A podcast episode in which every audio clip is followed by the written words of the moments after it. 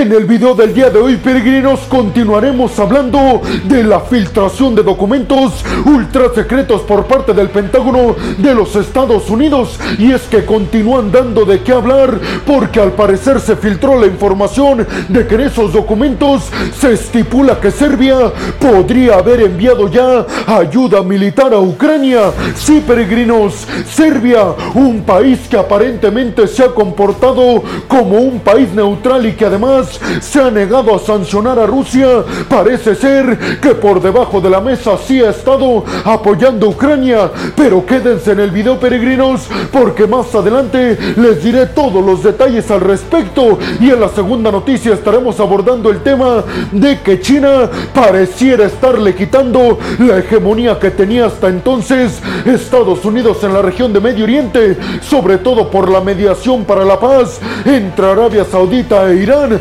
Pues yo les diré, peregrinos, más adelante como Jake Sullivan, el asesor de seguridad de la Casa Blanca, se comunicó directa y exclusivamente vía telefónica con Mohammed bin Salman, el príncipe heredero a la corona saudita. El príncipe heredero a la corona saudita precisamente para abordar este tema de las relaciones entre Arabia Saudita y Estados Unidos. Pero además, peregrinos, en la tercera noticia estaremos abordando el tema de la llegada y visita que realizó Joe Biden, el presidente de los Estados Unidos, a Irlanda del Norte y acto seguido abordaremos también la noticia de que Turquía acaba de estrenar un buque sin precedentes en términos militares que sin lugar a dudas le otorgará a Turquía una presencia militar demasiado poderosa en el Mar Negro, sobre todo ahora en el contexto en el que Rusia y Ucrania se están enfrentando. Y estaremos cerrando el video peregrinos yéndonos a Bielorrusia y sus relaciones con el Kremlin, porque aparentemente Lukashenko no está de todo de acuerdo con el proceder de Vladimir Putin y con las garantías de seguridad militares que les ha otorgado desde el Kremlin a Bielorrusia. Y por último, peregrinos, tocaremos el tema de una ley en Rusia que se aprobó en la Duma en el Parlamento ruso que tiene el objetivo principalmente de evitar que ciudadanos rusos salgan huyendo de Rusia, sobre todo si estos pueden enlistarse en el ejército. Pues abróchense los cinturones peregrinos, porque en el video del día de hoy precisamente abordaremos a fondo y con lujo de detalles todas y cada una de las noticias que ya les adelanté hasta estos momentos. Yo soy Alejandro Peregrino, aquí arrancamos. Bienvenidos a un nuevo video de geopolítica en el cual, como ustedes ya saben, les voy a platicar lo más importante que ha acontecido a niveles diplomáticos y geopolíticos alrededor de todo el mundo. Y vámonos rápidamente con la primera noticia del día de hoy, peregrinos, que tiene que ver precisamente con lo que les comenté al principio de este video, con que continúan filtrándose informaciones precisas sobre la filtración de documentos ultra secretos que se dieron a conocer por parte del Pentágono de los Estados Unidos. Y es que en esta ocasión, peregrinos, se está abordando el tema de que supuestamente Vucic, el presidente serbio, habría autorizado ya hace algunos meses el que Serbia, su país, enviara poderío militar a Ucrania para ayudarlos en contra de los rusos. Y lo que llama la atención de esta noticia es específicamente que Serbia, un país europeo que se ha negado rotundamente desde que empezaron las sanciones occidentales en contra de Rusia, Serbia es uno de los países que se ha negado para sancionar precisamente al Kremlin. ¿Por qué, peregrinos? Pues porque Serbia no ha querido poner en riesgo su creciente economía. Esto al sancionar a Rusia,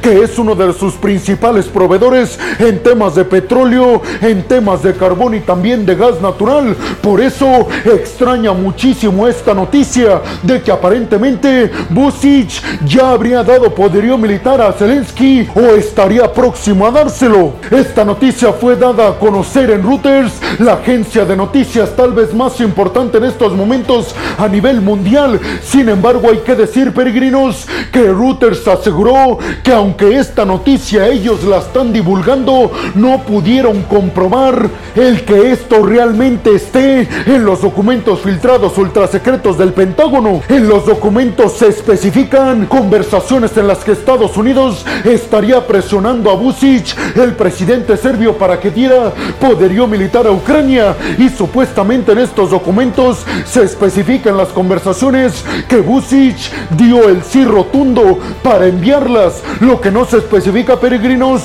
es si ya las envió Serbia o apenas están próximos a enviarlas. Además, también en los documentos, según Reuters, se especifica que Serbia se negó contundentemente a entrenar soldados ucranianos en su territorio, pero que sí habría dicho al envío de poderío militar para ayudar a los ucranianos. Sin embargo, peregrinos, obviamente, Vucic salió inmediatamente a aclarar el asunto asegurando que esta información es absolutamente falsa. Mientras tanto, el ministro de la Defensa de Serbia aseguró que en el dado caso de que haya poderío militar serbio en Ucrania, no tiene nada que ver con que Serbia lo haya enviado para ayudar a los ucranianos tomando parte en este conflicto, porque les recuerdo, peregrinos, que supuestamente la política serbia ante el conflicto ha sido de total neutralidad. Pero ustedes qué piensan, peregrinos? ¿Creen realmente que Serbia ya haya enviado poderío militar a Ucrania para ayudarlos en contra de Rusia? ¿Creen que sea el mismo caso de algunos países que digan en la vía pública que no quieren ayudar ni a Rusia ni a Ucrania, pero que por debajo de la mesa sí están ayudando a alguno de los dos por la vía militar? Y vámonos rápidamente con la segunda noticia del día de hoy, peregrinos, que tiene que ver con declaraciones que ofreció Jake Sullivan, el asesor de seguridad de la Casa Blanca y uno de los miembros del gabinete más cercanos a Joe Biden, en donde aseguró que mantuvo una llamada telefónica el día de ayer directamente con Mohammed bin Salman, el príncipe y heredero a la corona saudita. Jake Sullivan especificó que se tocaron dos temas específicos en esta llamada telefónica Primero, la guerra en Yemen, en donde directamente están participando Arabia Saudita e Irán. Y también el tema de que China medió para la paz y la reanudación de relaciones internacionales y diplomáticas entre Riad y Teherán. Y es que les recuerdo, peregrinos, que esta llamada telefónica se da en medio de las tensiones entre Arabia Saudita y Estados Unidos, porque se está poniendo en entredicho el liderazgo y la hegemonía estadounidense en Medio Oriente, sobre todo porque quedó fuera de las negociaciones de paz entre Irán y Arabia Saudita, que básicamente fueron promovidas por Pekín. Jake Sullivan especificó que el tema más importante no fue este de que China medió para la paz entre Irán y Arabia Saudita, sino que el tema principal fue la guerra en Yemen, que les recuerdo peregrinos, empezó justamente a finales del año 2014, en donde los hutíes apoyados por Irán, derrocaron al gobierno de Yemen, que en ese entonces estaba respaldado por Riad, es decir, por el ejército saudita. Ahí empezaron las fricciones claramente entre Irán y Arabia Saudita por implantar su visión religiosa y política en Yemen. Pero ante esto, peregrino Jake Sullivan dijo que aunque sí admitió Estados Unidos que hay roces diplomáticos, políticos, económicos y sobre todo petroleros con Arabia Saudita, esto no está afectando a largo plazo a la relación histórica y tradicional que han tenido ambos países. Pero lo que sí aseguró Jake Sullivan es que Estados Unidos sigue siendo el líder en toda esta región del Golfo y Medio Oriente y que China, aunque quiere entrar como segunda opción para estos países y liderarlos, Estados Unidos jamás lo permitirá. ¿Ustedes qué piensan, peregrinos? ¿Creen realmente que Estados Unidos y Arabia Saudita siguen teniendo relaciones sólidas a pesar de sus choques y conflictos? Y sobre todo, me gustaría saber qué piensan ustedes sobre sobre los temas que no anunció Jake Sullivan y que sí hablaron directamente el asesor de seguridad de la Casa Blanca con el príncipe heredero a la corona saudita.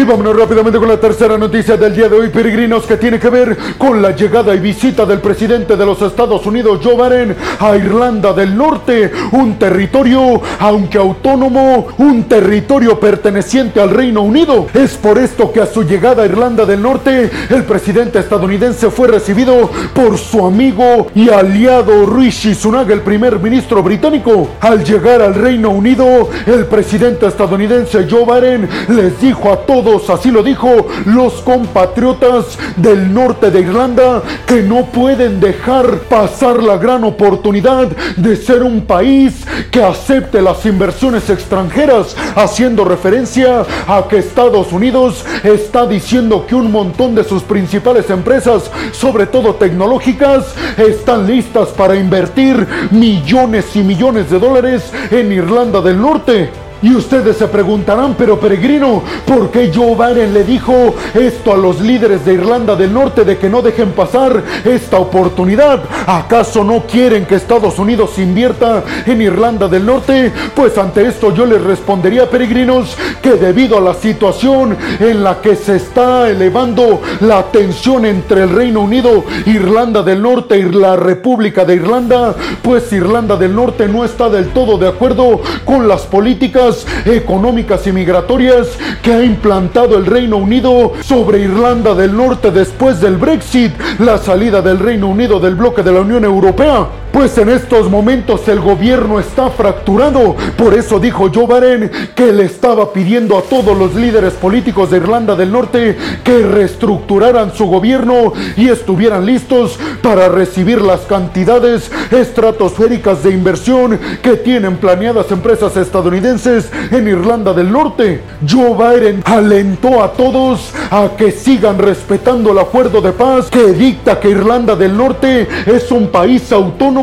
de la República de Irlanda perteneciente al Reino Unido. El problema principal, peregrinos, ya se los dije, son políticas económicas y migratorias que Irlanda del Norte dice son diferentes para ellos a las que otros territorios del Reino Unido como Escocia y Gales tienen con respecto a la corona británica. Y es que de esto profundizaremos más adelante, peregrinos, pero el tema es que Irlanda del Norte quiere tener mucho más libertad para negociar y sobre todo para transitar con sus vecinos de la República de Irlanda. Pero ustedes qué piensan, peregrinos? ¿Ustedes a qué creen realmente que fue Joe Biden a Irlanda del Norte? ¿Creen que tenga el objetivo de fomentar el sentido británico en esta región y sobre todo creen realmente que Irlanda del Norte esté lista para recibir a los capitalistas estadounidenses? Y vámonos rápidamente con la cuarta noticia del día de hoy, peregrinos, que tiene que ver con Turquía. Y es que el presidente turco Erdogan acaba de anunciar el lanzamiento de su nuevo buque de asalto. Un buque de asalto anfibio total y absolutamente nuevo que tiene el objetivo, según Erdogan, de proveerle oportunidades aéreas pero también marítimas a través de drones militares a Turquía en contra de sus enemigos en el Mar Negro. Sobre todo teniendo en cuenta que en estos momentos hay mucha tensión en esta región por el conflicto entre Rusia y Ucrania. Este nuevo buque turco puede manejar aviones ligeros, helicópteros, aviones de reacción. Además cuenta con unos 230 metros de largo, 32 metros de ancho, lo que le permite transportar al menos 1.400 tropas, además de vehículos de apoyo y vehículos de combate que pueden ser enviados a países extranjeros aliados de Turquía si es que los necesitan. ¿Ustedes qué piensan, peregrinos? ¿Creen que Turquía muy calladito vaya aumentando cada vez más su presencia militar en el Mar Negro, sobre todo teniendo en cuenta que Rusia y Ucrania están demasiados entretenidos entre ellos sin ver que Turquía se está tal vez posicionando cada vez más en el Mar Negro? Y vámonos rápidamente con la quinta noticia del día de hoy, peregrinos, que tiene que ver con declaraciones que ofreció Lukashenko, el líder bielorruso, sobre todo con respecto a las relaciones diplomáticas, militares, políticas y económicas y de todo tipo entre Rusia y Bielorrusia. Y es que Lukashenko dijo que quiere garantías de seguridad por parte de Rusia, especificando que lo que Bielorrusia quiere es que desde el Kremlin Vladimir Putin se posicione a favor de defender a Bielorrusia militarmente en el dado caso, en el hipotético caso, mejor dicho, de que Bielorrusia sea atacado por la OTAN o por Ucrania. Dijo Lukashenko, nosotros le hemos cedido garantías a Rusia como el hecho de que se lleven a cabo ejercicios militares de tropas rusas en nuestro territorio o que ponga ojivas nucleares en nuestras fronteras con la OTAN, pero ellos a cambio no nos están dando lo que pedimos que es, aseguró Lukashenko, que se comprometan a defender